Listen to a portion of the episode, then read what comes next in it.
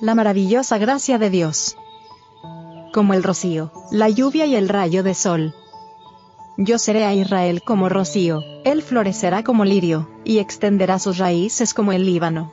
Oseas 14, verso 5 de las lecciones casi innumerables enseñadas por los diversos procesos del crecimiento, algunas de las más preciosas son transmitidas por medio de la parábola del crecimiento de la semilla, dada por el Salvador. La semilla lleva en sí un principio de germinación, implantado por Dios, sin embargo, abandonada a sí misma, no tendría poder para brotar.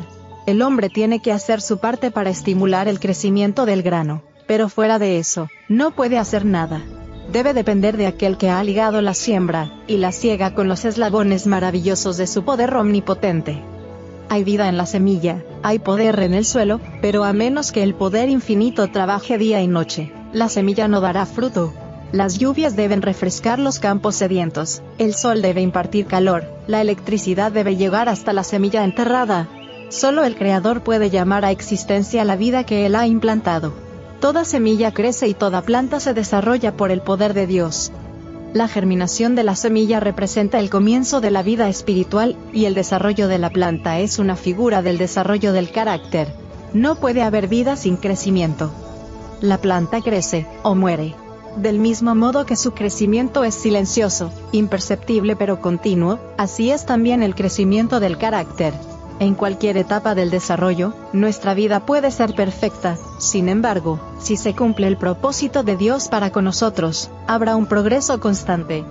La planta crece porque recibe lo que Dios ha provisto para mantener su vida.